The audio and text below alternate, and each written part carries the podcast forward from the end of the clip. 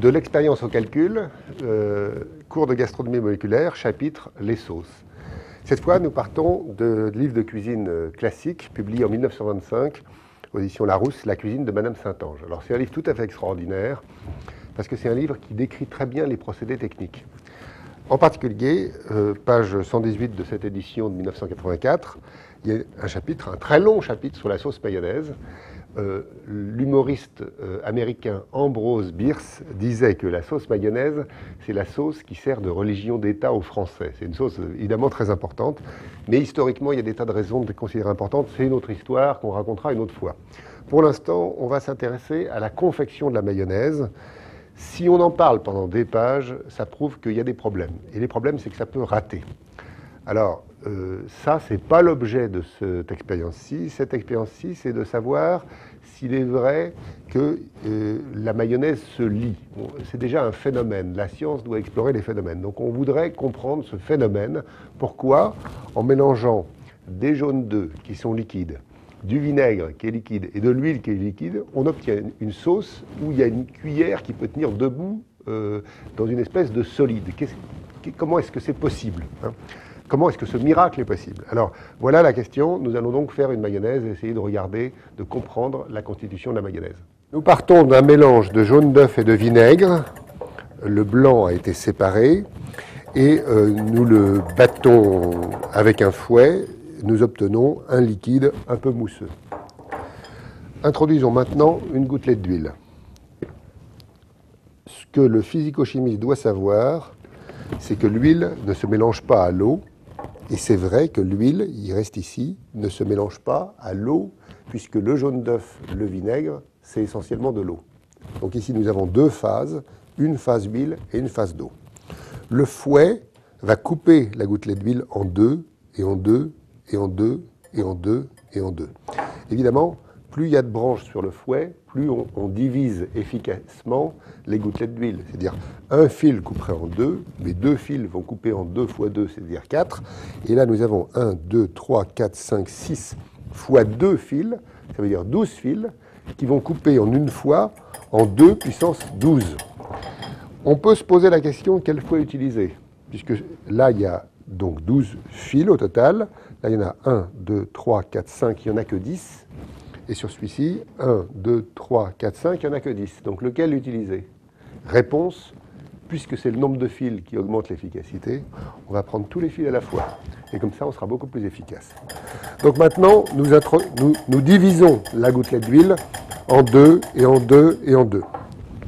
Réintroduisons une gouttelette d'huile.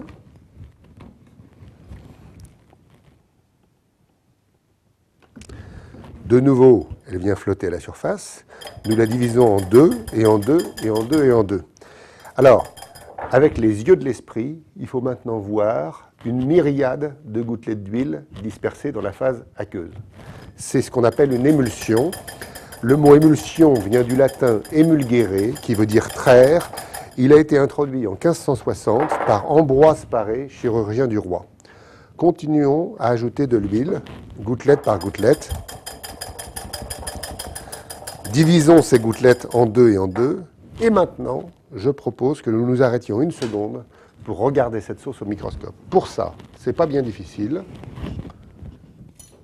Nous allons donc utiliser une lame de verre, une lame de microscope. Nous allons déposer à la surface de cette lame une toute petite quantité de, cet embryon de sauce que voici. Et c'est ça que nous allons regarder maintenant au microscope. On peut déjà prévoir le résultat. Nous savons qu'il y a des bulles d'air, nous les voyons même à l'œil nu. Nous savons qu'il y a des gouttelettes d'huile, nous ne les voyons plus, nous allons les regarder au microscope.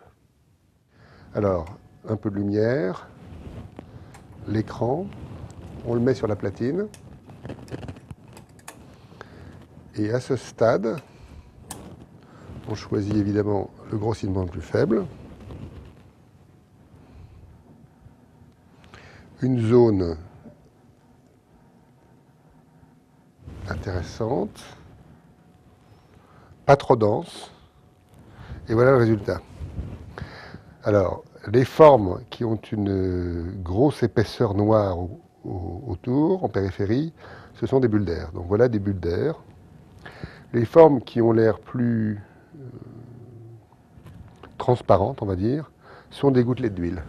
Donc ce qu'on voit dans ce champ, c'est qu'à ce stade, il y a beaucoup de grosses bulles d'air et des petites gouttelettes d'huile. Il est important de, voir que ces gouttelettes d'huile sont bien sphériques. Alors maintenant, on met au point. Et voilà maintenant l'image de ce début de sauce. Donc ce qu'on voit, c'est des bulles d'air et des gouttelettes d'huile. Les bulles d'air sont nombreuses et grosses, ce qu'on voyait à l'œil nu. Les gouttes, d'huile étaient si petites qu'on ne les voyait pas. Elles apparaissent maintenant et elles sont parfaitement sphériques. On voit qu'il y a beaucoup de gouttelettes d'huile qui ont la place de bouger. Ça, c'est une sauce qui n'est pas encore ferme, une sauce liquide, puisque chaque bulle d'air peut bouger, puisque chaque gouttelette d'huile peut bouger, la sauce peut s'écouler.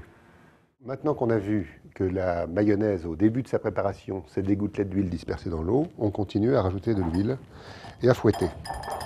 Donc là, avec les yeux de l'esprit, on sait que on, rajoute de l'huile, donc on rajoute des gouttelettes dans la phase aqueuse, et ces gouttelettes continuent à être divisées, divisées, divisées, divisées. Alors les cuisiniers disent qu'on peut aller jusqu'à un maximum de environ 1 décilitre d'huile pour un jaune d'œuf. Ce qui est évidemment quelque chose qu'il faudrait tester, mais ce n'est pas l'objet d'aujourd'hui. Aujourd'hui, on voudrait comprendre la fermeté de la mayonnaise. Donc on continue de fouetter.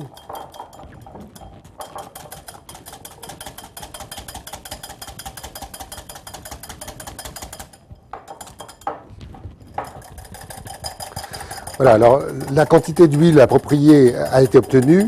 Alors, première observation, la mayonnaise a blanchi. Deuxième observation, le fouet laisse maintenant des traînées derrière, derrière lui. Alors, ça veut dire que la consistance a changé. Alors, à ce stade, les cuisiniers ont l'habitude de serrer la mayonnaise, c'est-à-dire de fouetter sans rajouter de l'huile. Évidemment, euh, les dictons culinaires qui disent qu'il ne faut jamais tourner dans le même sens n'ont aucune action sur la taille des gouttelettes d'huile ou sur leur forme. Donc je tourne dans un sens, je tourne dans l'autre, ça n'a aucune influence. Évidemment, les phases de la Lune n'ont aucune influence. Évidemment, les règles féminines n'ont aucune influence. Et en revanche, ce qui est clair, c'est que la mayonnaise maintenant prend de la consistante et s'écoule plus difficilement. Alors c'est ça que maintenant on va regarder au microscope. Donc on répète l'opération de tout à l'heure. On prend une quantité de cette sauce maintenant a bien changé d'apparence. Il reste quelques bulles, très peu, et on va le regarder au microscope. Même opération que tout à l'heure. La mayonnaise est mise sur la platine du microscope. On choisit un champ. Voilà. Le grossissement moins fort. Voilà le premier résultat. Nous voyons des toutes petites structures, nous voyons des grosses bulles d'air et des toutes petites structures. On a besoin d'y voir plus clair, donc on va changer le grossissement. Et voici maintenant qui est bien mieux. De très très nombreuses gouttelettes d'huile serrées les unes contre les autres. Ce grossissement euh, est encore, encore euh, insuffisant. Donc on va encore changer pour obtenir cette image qui est beaucoup plus raisonnable et où on voit maintenant les gouttelettes d'huile très nombreuses serrées les unes contre les autres. Si serrées même qu'elles se déforment aux interfaces.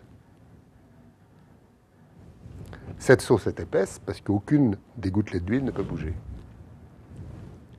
Voici maintenant la mayonnaise euh, une fois constituée. Alors l'apparence a considérablement changé. Il reste quelques bulles d'air, très peu, mais surtout les structures sont devenues très petites. Ces structures sont des gouttelettes d'huile. Nous avons maintenant besoin d'un grossissement supérieur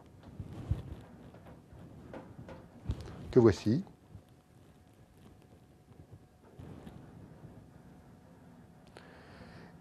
Et dans ce grossissement supérieur, ce qu'on voit apparaître, c'est des gouttelettes très tassées les unes contre les autres.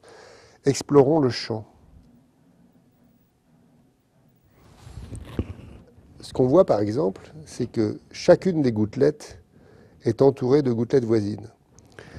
Une gouttelette ne peut pas bouger facilement puisqu'elle est coincée par les autres. Si aucune gouttelette ne peut bouger, à ce moment-là, la sauce est épaisse. Cette fois-ci, on voit très bien les gouttelettes. Elles sont si, nombreuses qu'elles sont déformées. Euh, et, donc, la, phase aqueuse qui reste se trouve aux intersections. Cette gouttelette-ci, par exemple, comme n'importe laquelle, ne peut pas bouger puisqu'elle est coincée par celle-là, celle-là, celle-là, celle-là, celle-là, celle-là et celle-là. Autrement dit, cette gouttelette ne peut pas bouger. Mais cette gouttelette ne peut pas bouger puisqu'elle est coincée par toutes les gouttelettes voisines. Celle-là ne peut pas bouger. Aucune des gouttelettes ne peut bouger. Par conséquent, la sauce ne peut pas s'écouler puisque les gouttelettes qui la constituent ne peuvent pas bouger. Donc, les gouttelettes d'huile, très nombreuses, très serrées, euh, déformées aux interfaces. Ici aussi, par exemple ici aussi, on voit bien. Aucune bulle d'air. Alors, la leçon de cette expérience est claire. Euh, oui, le jaune d'œuf est liquide. Oui, le vinaigre est liquide. Oui, l'huile est liquide. Mais quand on disperse de l'huile sous la forme de gouttelettes suffisamment nombreuses et suffisamment tassées les unes contre les autres, à ce moment-là, aucune des gouttelettes ne peut s'écouler. Et puisqu'aucune des gouttelettes ne peut s'écouler, la sauce ne s'écoule pas et on dit qu'elle est épaisse.